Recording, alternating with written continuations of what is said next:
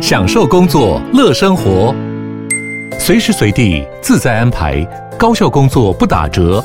HP Dragonfly 一公斤轻巧机体，搭配超长效电池，三比二萤幕比例，视野更高，看更多。支援触控功能，好看又好滑，顶尖安全的工作好伙伴。HP Dragonfly 顶级商务笔电，采用 Windows 11专业版，在任何地方展现卓越的工作表现。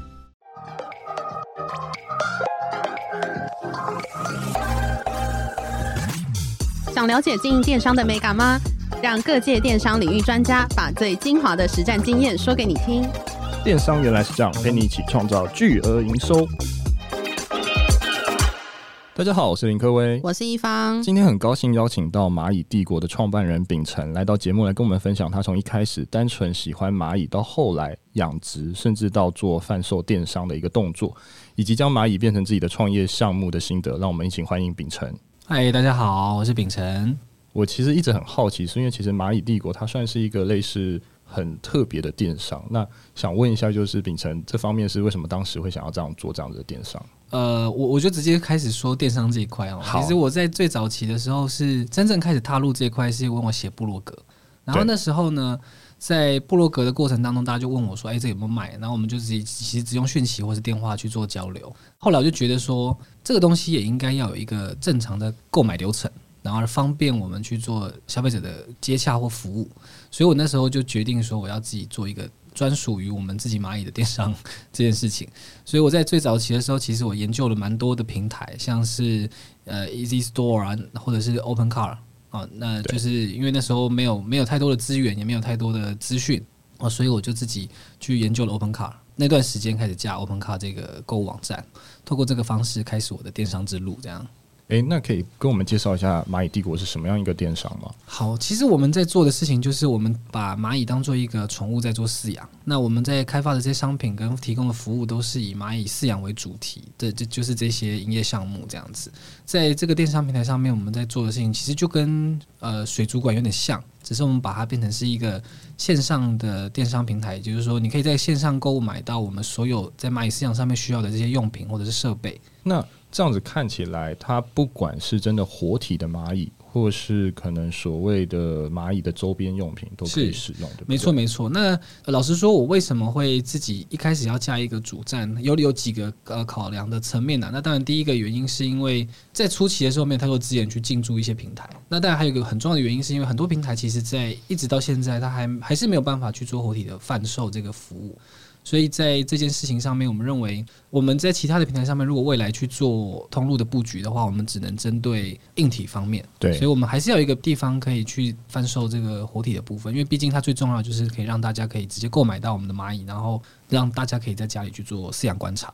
刚刚讲到活体这个东西其实很特别，所以等于说活体现在在电商，不管是呃以你的经验来看，到从一开始收到单，然后一直到运输，其实这方面其实都是没有问题的嘛。呃，其实一开始我们呃当然会面临到蛮多的问题，比如说呃有一些物流它是不收的，对，或者是说你有没有办法确保这个物流的过程当中这些活体是没有问题的，对。所以其实我们呃我自己花了蛮多的心思跟经验去找出一套最好的办法，可以确保这些活体送到你的手上的时候，它是健康、安全、无虑的。我觉得这是最重要的，因为你今天要呃，我我们的角度是因为我们是一个爱好者，我们是饲养者。对，我没有办法获得这些活体的时候，我就会想要，我就会想办法去想要购买嘛。但是对于我来说，我一定要收到它是一个健康，然后没有问题的。对，所以我一定会需要确保这个过程当中，不管运输啊，或者是说客人收到之后，这个活体的的健康是没有问题。了解。那想问一下，就是因为呃，你一开始应该是从网络上面去开始起家嘛？那后续就是有拓展到就是实体店面，或者是诶、欸、自己的官网上面去贩售。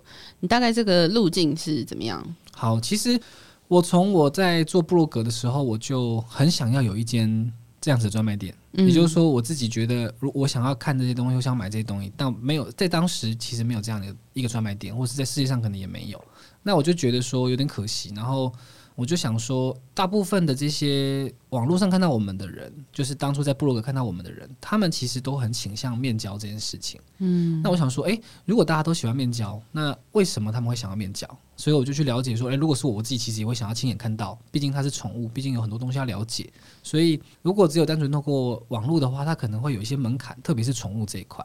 所以我就觉得，呃，我自己想要有一间实体专卖店，那我可以去满足呃所有这些饲养者。他想要的东西，我都可以提供给他的话，那我觉得这个地方会是我自己会想要的，对，所以是基基于这个原因，我才觉得说我，我毕竟我这些蚂蚁都要养，然后我们也希望让更多人看到，所以我就觉得我要开一间实体店面，去搭配我的网络商店，在这样的方式去做营运，这样子。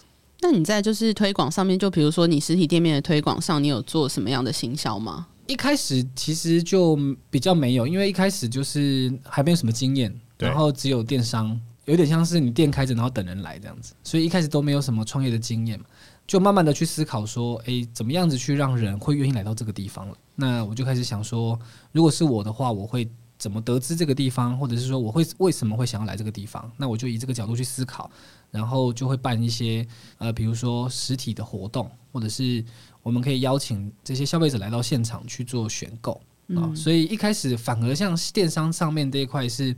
比较像是一个渠道，去让大家接触到这个东西，然后告诉他们有这个实体店面，所以可以来的人他都会直接来到现场。嗯，那我就会觉得，诶，这个方向好像也是不错的方向。但是我觉得它各有各的优缺点，因为在线上的话，他没有办法去跟消费者很仔细的面对面沟通，所以你没有办法像实体店面这样子可以直接了解到它背后的这个需求，真正的需求是什么。但是它可以缩短了很多购物的流程，跟你一对一的时间。了解，对，所以在客单价上面的话，其实老实说，在实体店面的话，你还你可以比较提高消费者客单价，而且可以比较满足消费者需求。但是在线上上面的话，它它可以带来的效益就是你的曝光跟呃消费者消费的流程可以让你非常轻松，你不用花很多的时间在跟他对谈。诶，那我想问，因为我想要拉回来，就是当时为什么想要养殖蚂蚁？就是你当时为什么会想要把它当成一个宠物在养？这样好，其实我从小到大，我家就跟动物园一样，我养了非常多东西。是，那只有蚂蚁这个生物是我妈不让我养的。呃，为什么？因为刻板印象让他觉得蚂蚁是脏的，是讨人厌的，或者是它不可控制。那因为跑来跑去，然后家里都是，所以他会觉得说这个东西是不可没有没有办法在人家中饲养的。呃，我是直到高中做科长，我才一个合理的借口去说服我妈说，哦，我要做科长，所以我要养蚂蚁。所以我一开始是因为这样子的关系，我真正的开始入手第一窝蚂蚁。然后再开始慢慢的从这样子的养殖过程去发现这些的知识。对，那呃，我为什么会开始对蚂蚁有兴趣？其实要回到我的原生家庭，就是我爸爸，他从小其实是在山上长大的，他在深山长大的。那他在假日的时候都会带我去接触他成长的环境，然后他就带我去山上去做一些农事啊，或者是接触大自然啊，至少跟都市是有所差别的。我就是因为这样子才开始接触大自然，只是我跟一般的小朋友没什么两样，就是我在接触这些大自然过程当中，其实都会从一些甲虫啊这些比较常见的，像螳螂这些书籍也好或者知识也好比较丰富的这些生物去着手。那直到有一次我在探索过程当中，我发现蚂蚁排成一条路线，然后它在搬运死掉的昆虫。那我记得那只是一只蟋蟀这样子，我对它觉得。很奇怪，为什么他要做这件事情？那但是我当下并没有，就是我当下其实是调皮的，我就把它弹走。嗯，对，就就跟一般的小朋友没什么两样，就把它弹走。后来我就回来的时候，我发现为什么他又把这只虫搬回来了？那让我觉得我想要再做一次这样，我再弹更远一点点。嗯，但是我这次不一样，我这次就蹲着看他到到底会不会再抓回来。对，那于是我就发现了，他真的又可以把这只死掉的昆虫抓回来，就是已经弹得很远了。嗯那于是我在做了第三次 弹得更远，那我就真的在看着他，再把他那一只蟋蟀找回来。那我就觉得哇靠，这个生物太神奇了。然后最后一次，我就看着他搬到他的家里面，然后我没有办法看到的地方。这个时候就是让我觉得我想要知道他在里面干嘛。OK，所以那时候所以是最早期我产生对蚂蚁有兴趣，想要观察，甚至把它带回家的一个最原始的那个故事。了解，诶、欸，我我蛮好奇这个的。那我想问一下，因为我自己有看蚁人，我觉得蚁人的这个电影蛮好看的。所以为什么他会它是一个什么样的一个动作？就是等于说你把它弹走，它又把它用回来。它是然后为为什么会排队这样的一个阵型，然后去把它搬回到他自己的家？OK，这个跟它的沟通形态跟模式有关哈。其实蚂蚁它是仰赖气味去做沟通的生物啊，大部分昆虫其实都靠气味比较多，因为它们有所谓的费洛蒙。在蚂蚁的身体当中，它有不同的身体结构，可以释放出不同的意义的费洛蒙。那在这件事情上面，它是因为它找到一个食物了，所以它在路径上面会留下所谓的踪迹费洛蒙。那也就是说，只要反方向这个路径，就可以找到这个当初标记这个食物的位置。所以在路径上会形成一条路线原因，就是因为它有踪迹费洛蒙。那在是在找回来这件事情上面，是因为当他们抓了这个猎物之后，其实这个猎物身上也会标记着这个猎物的气味，就是他们会标记一个意义，就是我要搬这个食物。对，所以在我把它弹走的过程当中，有它的气味残留在上面。另外就是有一些蚂蚁还残留在上面，也就是说，两边的蚂蚁呢会借由这个气味的扩散之后，再把这个路线接回来。只是它需要时间会比较长。那接回来之后，它就可以再回到他们原本的呃工作或者是路线上面。了解，了解。那它一定会有阵型吗？还是有没有其他其他窝的蚂蚁会来跟它抢这个食物？呃，其实它们形成这条路线最主要的目的就是。要增强他们在这个过程当中的效率，然后还有避免就是外来的影响。呃，其实大部分的蚂蚁它在探索，你会发现家中也是一样，在它发现食物之前，它其实没有排成一条路线。嗯，那你不会觉得它的存在，直到它发现食物之后，它排成一条路线的时候，你才会发现哦，怎么那么多蚂蚁？那就是因为他们的策略是，我先用散开的形态去做地毯式搜索，找到食物之后，我用最快的方式让它回去。就是让我自己最安全，那这个时候他就必须要用最大的人力资源投入在这件事情上面，所以他才会形成一条这样的路线，然后同时在确保这条路线的过程当中，保护这些同伴跟猎物顺利到家，这样子。了解。那我蛮好奇，就是在蚂蚁的，就是相关的用品，就是电商上面会有什么样的品类呢？嗯，OK，其实你就把它想象成水族箱。嗯，那养鱼的话需要鱼缸嘛？那我们的话叫做蚂蚁窝或者是蚁巢，是对。那我们就是设计这些蚁巢跟蚂蚁窝为主。那其他的话就是会有一些呃配件用品类的，比如说像水塔啦、喂水器啊、食物盆啊、镊子啦、放大镜啊，还有像饲料这些东西。所以就是。把它想象成宠物店，只是我们在卖的这些东西都是跟养殖蚂蚁有相关的。了解。那我想问一下，就是官网上面看到有贩售生态箱蚂蚁之外，也会提供一些生态的教育、讲座的报道、讲座的导览等等的。那想问一下，这样的服务是怎么发展而来的？最早是因为我在做这件事情的时候，被一个其他的算是昆虫的商店看到，然后他们在办的是营队，他们有在办昆虫的营队。那他就邀请我去他们的营队当中分享一门就是蚂蚁饲养跟认识的课程。那就是从那个时候开始，我认为去分享这些知识的时候，让大家产生兴趣，才有可能变成饲养者。所以我觉得最重要的事情在过程当中，我们其实不只是养他们，我们希望透过让大家认识他们之后，去产生对他的关注，然后进而去影响到每一个人对于每个生物的认知上面啊，就是说，在每一个生物在它对的环境出现的地方，它都是很 很同等重要的价值在该环境下。对，那只是我们是透过蚂蚁的这个角度去说这件事情。了解，所以等于说你自己也会去开课程，去等于说是教导一些蚂蚁的知识，然后给一些所谓喜欢蚂蚁的人，然后让他来学习嘛。是是是，对。那不只是局限在喜欢蚂蚁啊，我觉得就是。呃，不管你喜不喜欢，只要你有兴趣接触这些不同领域的，或者是说对生态有兴趣的，因为其实任何生物都是生态的一环。对，对对，所以我们从这个方向去让更多人认识，呃，这个底层的生物这样子。了解。那我也想知道，就是从报道知道，就是你在疫情期间，蚁巢的外销比例已经占总营收的一半。那请问你是怎么拓展海外的市场？我那时候的想法其实也是透过电商的这个角度啦，因为我认为。我们的商品其实，在全世界其实非常的罕见，就是说，这不只是台湾啦，其实全世界养蚂蚁的呃人口数在当时也不多。我认为，就是我们的产品也不是只有停留在台湾这样子，所以我们就想说，在过去我们在这些资讯的收集上面，其实台湾的资讯有有限，我们只能往国外找。那我们其实就会发现，有蛮多的社群论坛都是在国外。那我那时候我就开始在那些不同的国家的社群去想要获取一些知识，那有发现有一些人会在上面分享一些交流的事情，在过程当中就就是遇到诶、有人他可能对我们的东西有兴趣，然后他们说是不是可以去代理去他们那边贩售？那我觉得这件事情是一个很很好的方向，可以让呃我们的商品不止在台湾贩售，可能可以越来越大之后，可以让更多国家人知道这是一个台湾养蚂蚁的品牌这样子。所以等于说这是跨境电商的意思嘛？所以是你把它卖到国外去？对，没错。那在运输过程中它是没有问题的吗？呃，其实因为我们目前来说只有贩售硬体类，所以活体的部分的话，除非当地的法规是允许的，然后我们可以去做合法的呃检疫这件事情，我们才有去做。那但是以现阶段来说，我们认为就是以产品或以潮，嗯，就是以潮或者是这些周边来讲，会是我们最主要的，而然后搭配他们当地的物种去让他们在当地推广，我觉得会是我们比较适合的方式。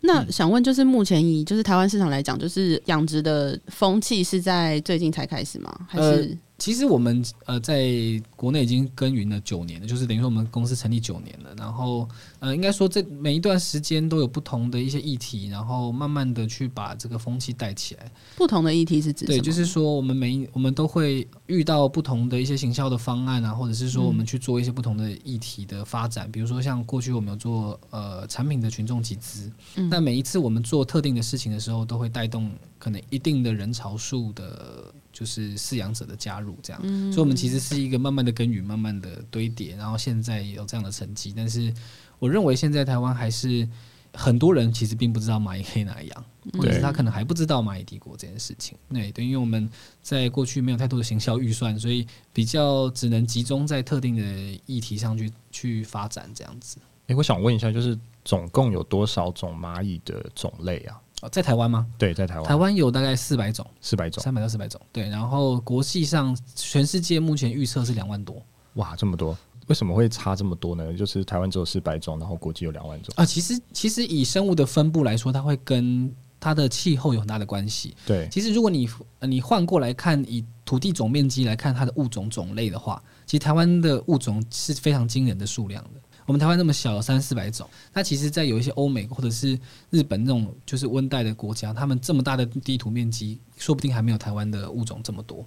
对，因为温度啊、湿度啊，会影响到物种的发展。那以台湾很特别的是一个四面环海，然后从低海拔到三千公尺的高山都有，所以呃，其实，在物种的孕育上又是亚热带地区，所以它非常适合很多的生物的是就是发展这样子。所以其实大部分的物种会集中在。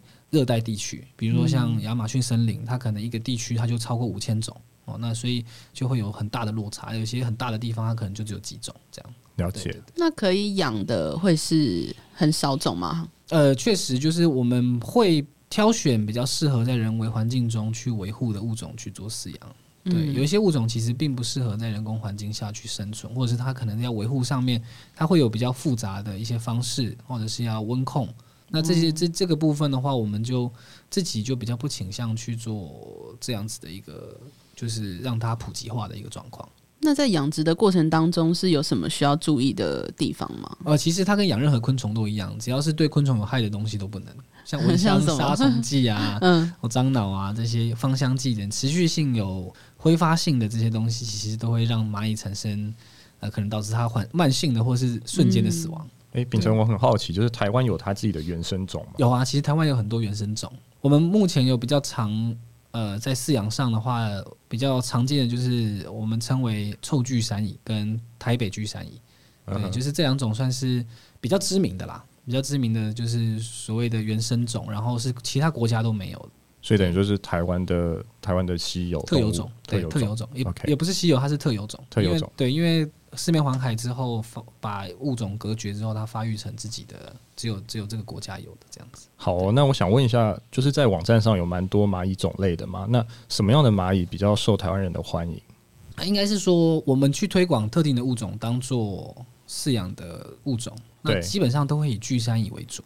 那巨山蚁的话，它其实就是从它的名字来看，就是巨大山上的蚂蚁啊。但但虽然不是都是山上的，但是它的意思就是它的体型都比较大。嗯，那在它演化的过程当中，它也是比较后期才演化出来的物种，所以它的整个智慧性或者是它的饲养的难易度、接适应性这些都比大部分的蚂蚁来的好，也比较适合这个可能低海拔的饲养，比如说在都市当中，然后跟着我们人类的气温。对，但但是还是要看，因为巨山也有分高海拔或或低海拔的这样子。诶、欸，那台湾养殖蚂蚁的客群大概通常是怎么样的轮廓为主？其实我觉得跟我一样，就是喜欢养各种不同东西的人，他们对于也饲养蚂蚁的接受度会比较高。但我们其实也有遇到很多的客人是什么都没有养，但他养了蚂蚁，这件事情我就觉得很很有趣。所以我也试着在这九年当中找出我们的受众的轮廓，但我发现我找不出来，因为它太 它没有一个一定性。比如说养昆虫的一定一定会养蚂蚁，没有。反而有一些养甲虫的，他可能觉得蚂蚁不有趣，因为他们喜好的东西可能不一样。因为养甲虫可能是以养大为主，就是比大只，然后做标本。嗯、对。但蚂蚁的话是来自于它饲养的过程的成就感，然后让族群越来越大，然后你可以慢慢培育它整个从一只以后到整个帝国的发展这样子。对啊，所以是不太一样的感觉。所以我很很到现在其实很难找到完全精准，就是它一定长什么样子。但我认为对于新事物的接受度这件事情，嗯，它是一个呃算是很重要的一个门槛，这样子。那以你接触的客人来说，有什么你就是印象深刻的一些养殖的故事可以跟我们分享？好，其实我我我会有有一个非常印象深刻的就是他一进来看完之后，他就是对我们对我说，因为刚好那天我顾店，嗯，他对我说。你们这个真的是用梦想建建立而成，我听到其实真的感动到 快哭了，对不对？对，就是虽然很多客户他会说这个是我小时候的梦想，但那时候其实没有那么强烈的感觉。嗯，但这个客户他并没有养，他也没后来也没有购买，但是他就是讲了就是这样的话，我觉得是呃，你会觉得好像你努力没有白费这样。嗯、对，所以我觉得一直能够支撑我们走下来的原因就是这些客户的反馈，然后我们。呃，提供他们他们需要的东西，然后他们从过程当中获得满足跟快乐，我觉得这是我们最大的使命。这样子，因为我一直想问，就是蚂蚁它有办法像是宠物一样，就是可能可以去看医生啊、兽医等等，它会有这样子一个、呃、个方式？昆虫比较没有办法，嗯、对，然后再来是，其实以蚂蚁来说，它比较不像动物，它是会有生病的状况，它会有，但是它很少见，因为社会性的昆虫啊，它会很容易，它会很努力的避免自己生病。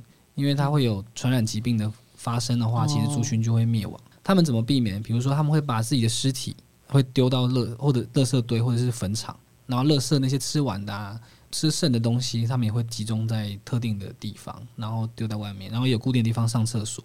这些呃演化出来的结果都让它避免这些传染疾病的发生。所以其实大部分在饲养上生病的机会比较少啊、比如说。呃，人为的因素啊，或者是个体的因素，或者是说后天的寄生虫，这个还比较有可能发生。嗯、对，对对，了解。那呃，从一开始的兴趣到现在要创立一个台湾蚂蚁生态博物馆的计划，请问这是你一开始的计划吗？那目前大概博物馆是怎么样的一个情况？嗯，其实没有错，我其实最早就想要有个地方是可以让大家可以看到这个，更认识蚂蚁。但是其实它是在我创业大概两三年后才开始有这个想法。对，一开始的时候其实只有想要。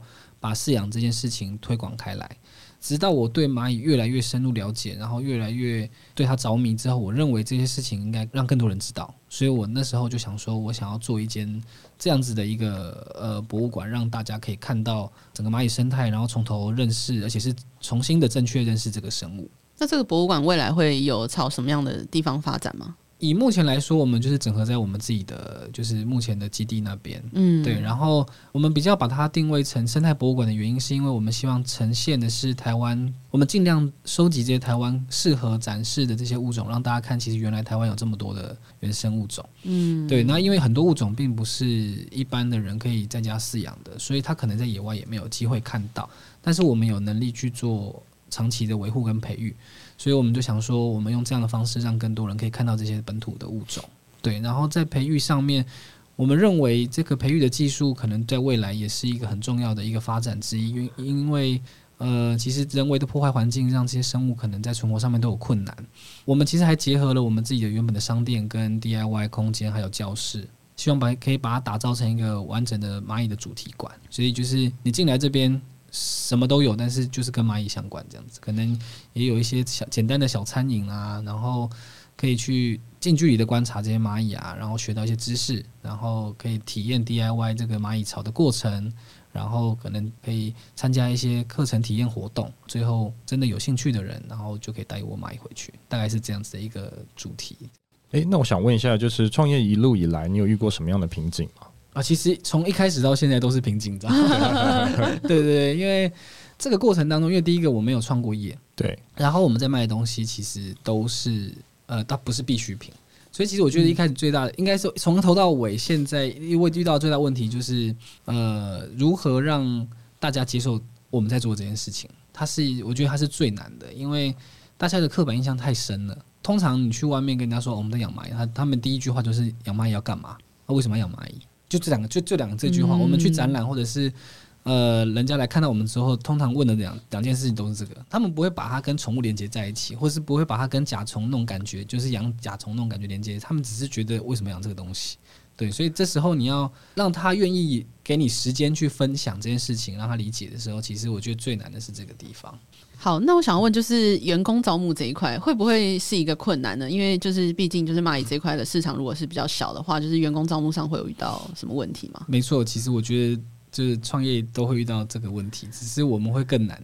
对、啊，但是我觉得它是两极化的。所谓两极化是在我这个过程当中，我发现我招募的人才可能从初期开始，他会是一个只为了可能有工作这件事情的人。嗯，但是到中后期，就是到我从呃可能三年后到现在，我发现我们来招募的人，他都会有非常强烈的热忱，他才会想要来这里。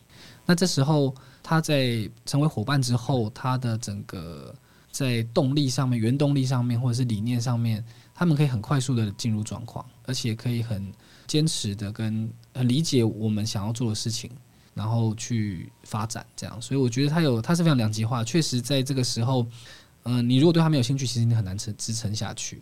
对，所以我们就是希望，其实跟呃我们在做的事情一样，我们希望让更多人了解之后，就会更多人加入，更多人去。呃，可能成为伙伴也好，或者是成为研究者也好，了解。诶，秉承，我想问一下，就是未来会想要从哪一种特别的宠物去研究吗？或者哪一种昆虫去做研究吗？呃，其实我应该是都不会离开蚂蚁，就是只会锁定在蚂蚁上面。啊，很专注。对对对，我们我们会想要发展其他东西，但是是脱离不了蚂蚁的。了解。对，比如说，可能顶多就是跟蚂蚁相关的这些共生的昆虫，嗯，然后因为我们去了更了解它之后，可能就可以更了解蚂蚁。对对对，所以。我们还是会专注在这个生物上面去做专业化跟深入的发展。那你对台湾特别的这样子蚂蚁养殖这个领域，你有什么观察，或是未来有什么样你觉得可能可以做的吗？其实我我还是比较希望去走向国际化跟走向学术界。对，其实就像过去养猫养狗一样，可能在十几二十年前没有那么多的资讯，没有那么多的兽医。那当越来越多人对于这个生物产生喜爱的时候，大家对于它的投入研究或者爱好来说，才会有比较深入的发展。对，那我觉得我们在做的事情就是让它更加的普及化。对对，所以我发现，其实，在台湾这么小的地方，我们已经比其他国家有的可能厂商或者业余玩家还要多了。对，那我觉得这个跟我们台湾的特性很有关系，因为台湾资讯很很丰富，然后我们这么小的一个台湾有这么多电商平台。所以可能种种的因素都会导致这件事情的发生，这样子。了解。嗯，那最后想说，哎、欸，秉承可以跟听众讲一下，就是如果真的大家听众喜欢蚂蚁，要怎么样找到你？呃，其实很简单，因为你们只要搜寻跟蚂蚁有关的东西，你找得到我们。因为我们这九年下来累积的 SEO 其实非常的强，然后，然后因为在这么长的时间能够坚持下来的也不多啦，对，所以基本上你只要打蚂蚁帝国，一定找得到我们。好，对。今天非常高兴邀请到蚂蚁帝国的创办人秉承来到节目来跟我们分享，不管是蚂蚁养殖还有蚂蚁帝国的一些经验。那今天的内容就到这边，谢谢大家，谢谢，谢谢。谢谢。